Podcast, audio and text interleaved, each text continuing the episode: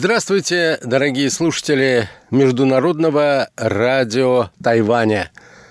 В эфире еженедельная передача из рубрики «Азия в современном мире».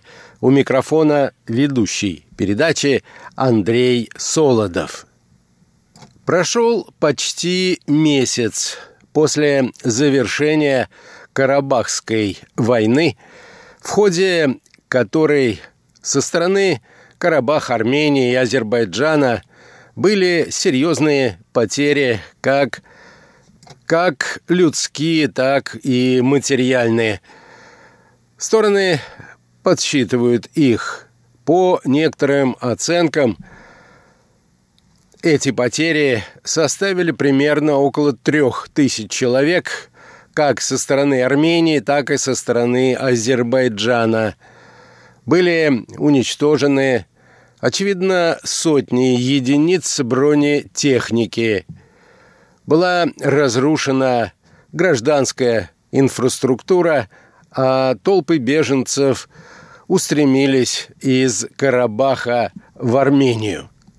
Вполне понятным. К примеру, кто же все-таки начал эту войну? Большинство экспертов склоняются к мысли, что это был Азербайджан, который довольно удачно выбрал время для нанесения удара, исходя из разных соображений. Не вполне очевидна и та роль, которую сыграла в этих событиях Турция. Высказываются различные точки зрения – и о роли, которую сыграла в этих событиях Россия. Сегодня, дорогие друзья, я хотел бы предложить вашему вниманию выдержку из интервью, которое дал журналистке «Новой газеты» Степан Григорян, ереванский политолог, дипломат, бывший посол Армении в России. Итак, наша тема сегодня – Карабахская война. Взгляд из Армении –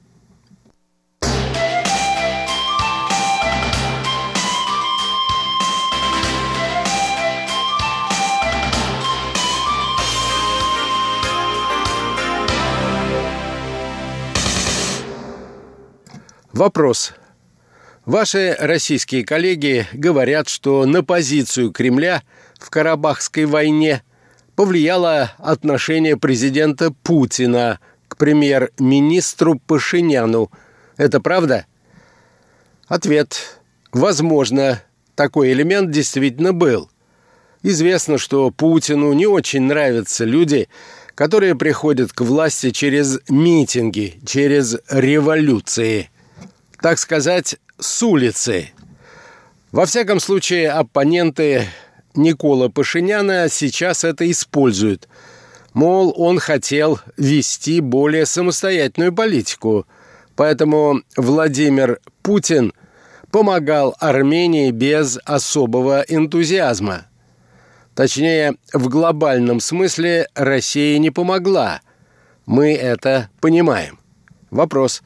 Разве я видела, что в Карабахе люди получают российскую гуманитарную помощь, а Степанакерт восстанавливает с российскими стройматериалами. Россия не помогла в войне.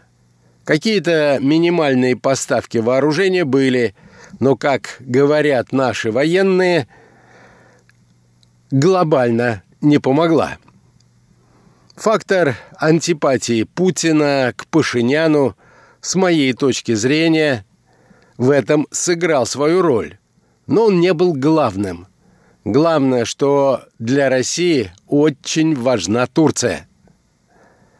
Для сегодняшней российской политики важно, что Турция создает проблемы для НАТО, для Евросоюза.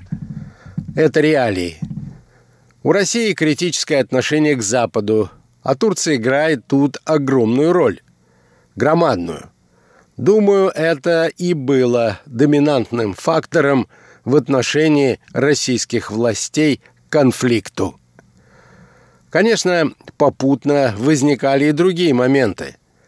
Когда началась война и стало понятно, что это серьезно, у России появился интерес ввести в регион миротворцев.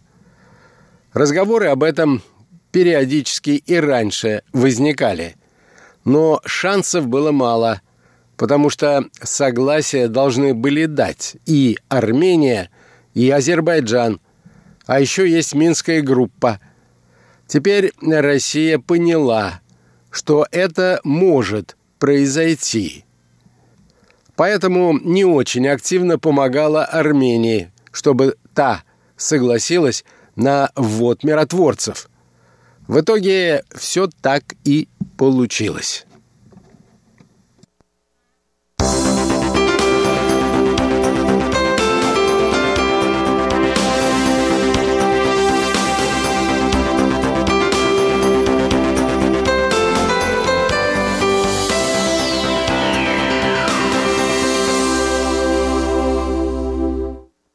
Вопрос. Но мог ведь не согласиться Азербайджан? Точнее, он бы согласился в том случае, если бы Армения хорошо сопротивлялась. Не лучше ли было ей все-таки помочь? Ответ. Азербайджан в жизни бы не согласился. Азербайджан независимо развивается. Все его проекты обходят Россию. Газовые, нефтяные, в военном сотрудничестве, железные дороги и так далее. Зачем им соглашаться? Но возник вопрос о Шуши. Поэтому Россия фактически отдала Азербайджану Шуши и Гадрут, чтобы тот согласился на прибытие российских миротворцев – Азербайджан ведь не завоевывал эти районы. Это для простого народа были сказки о том, что туда вошли войска. И Гадрут тоже не завоевывали. Через него азербайджанцы просто шли в сторону Шуши. Вопрос. Для Азербайджана это была сделка? Согласие на российские войска в обмен на два района – на два района самого Карабаха. Карабах ведь никогда раньше не был разделен. Это очень важно понять. Даже в советское время, когда эти пять районов были в составе Азербайджанской ССР, они вместе назывались Нагорно-Карабахской автономной областью – и сегодняшняя ситуация выглядит странной для всех, включая самих азербайджанцев. У них тоже простой народ не понимает, в чем дело, с какой стати им отдали эти районы. Поэтому на ваш первый вопрос я отвечу так. Главными факторами были роль Турции – которая сейчас жизненно важна для концепции российской власти и желание получить согласие Азербайджана на ввод миротворцев. Насколько это правильно, насколько дальновидно со стороны России, покажет время.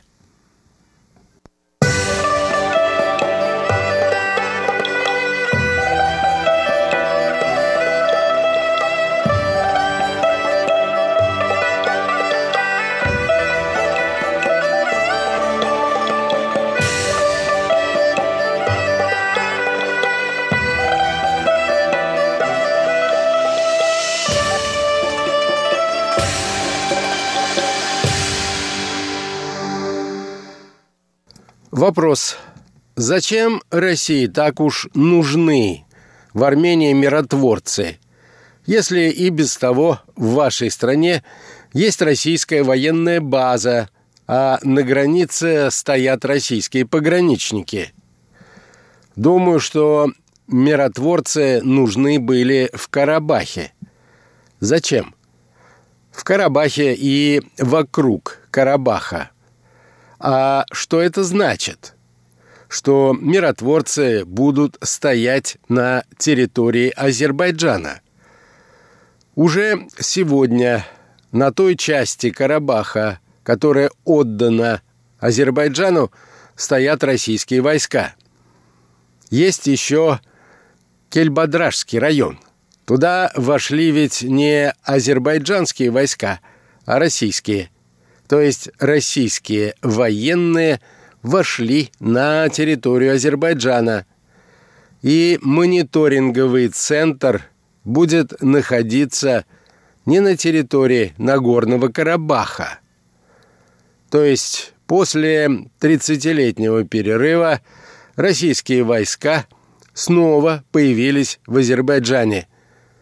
Для Владимира Путина это очень важно. Вопрос. А почему это очень важно? Поближе к Турции подобраться? Ответ. Нет, поближе к Ирану. И, конечно, Россию испугало присутствие сирийских боевиков в составе азербайджанских вооруженных сил. Это ведь не только данные разведок. Наши военные отловили нескольких сирийцев, и те дали показания, как они попадали туда, через Турцию, без регистрации на границе и так далее. Это факт. И у нас есть данные, что там воевали еще и маджахеды. Наши военные, которые сейчас возвращаются домой, рассказывают, что у них были боестолкновения и с афганскими группировками. Наши снайперы подчеркивают, что подготовка турецких горных подразделений принципиально отличается от подготовки азербайджанских военных. Они даже по манере передвигаться не похожи. Азербайджанцам было трудно воевать в горах, а Турция очень сильно помогла им дронами в воздухе. Но в горах у них не получалось прорвать оборону, и тогда уже турки как у нас считают, напрямую послали воинские подразделения. Вопрос. Россия-то это чем угрожала? Почему вы говорите, что это испугало Россию? Ответ. Потому что очевидно, что эти наемники никуда из Азербайджана теперь не уйдут. Их несколько тысяч. Они агрессивны. Завтра они привезут свои семьи. По нашим данным, многим из них дают азербайджанские паспорта. Так что интерес России здесь понятен.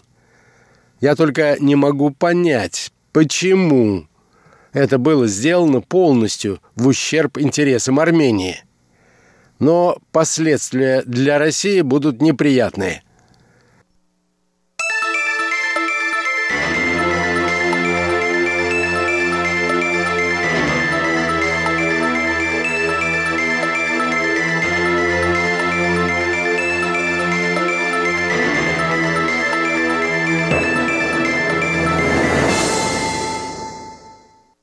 Вопрос вы имеете в виду последствия для России в результате того, что она не помогла союзнику? Ответ.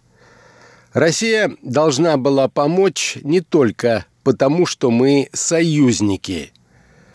В Армении никогда не было антироссийских настроений.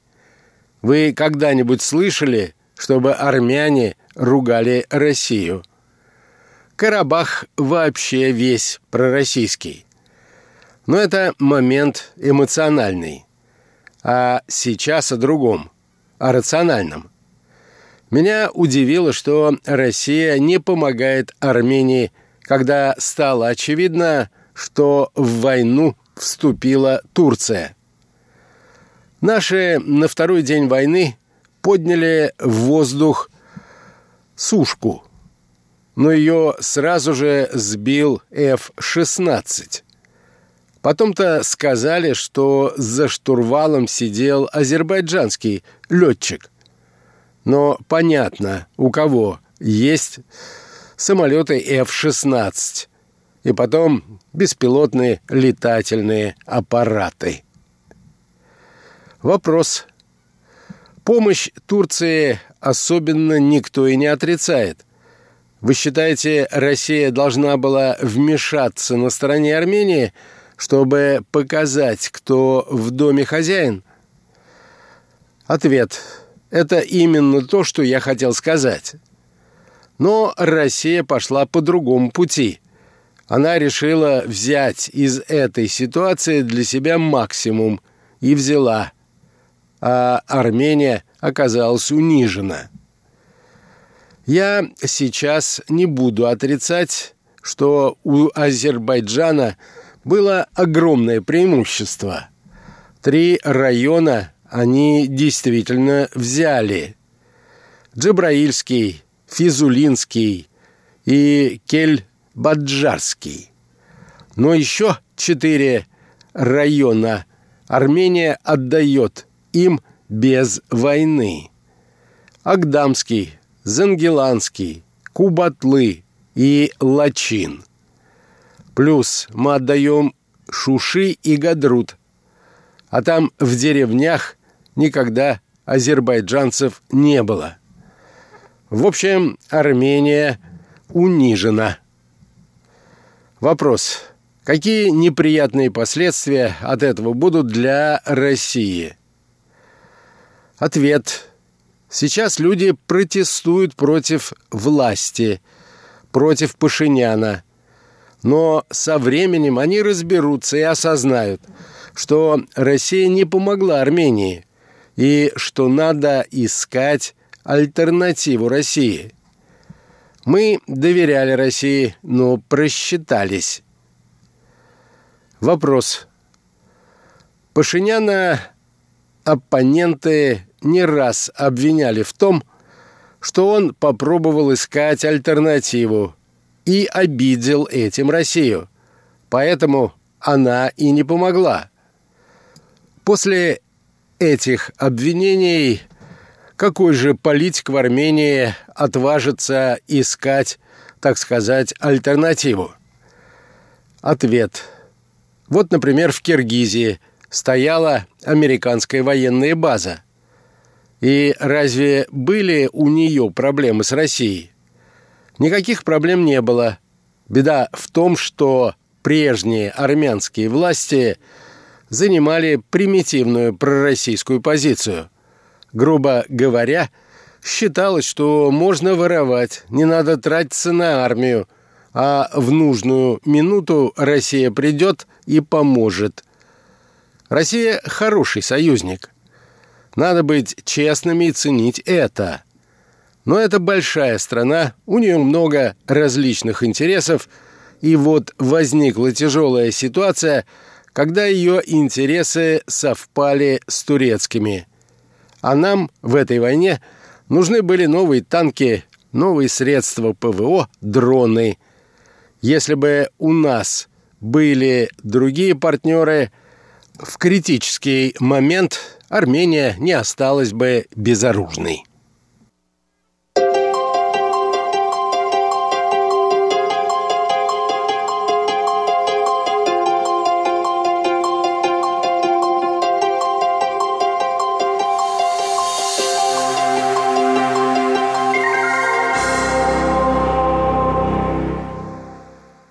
На этом, дорогие друзья, позвольте мне завершить нашу сегодняшнюю передачу – я вас знакомил с выдержками из интервью с бывшим послом Армении в России Степаном Григоряном. Темой интервью была его оценка Карабахской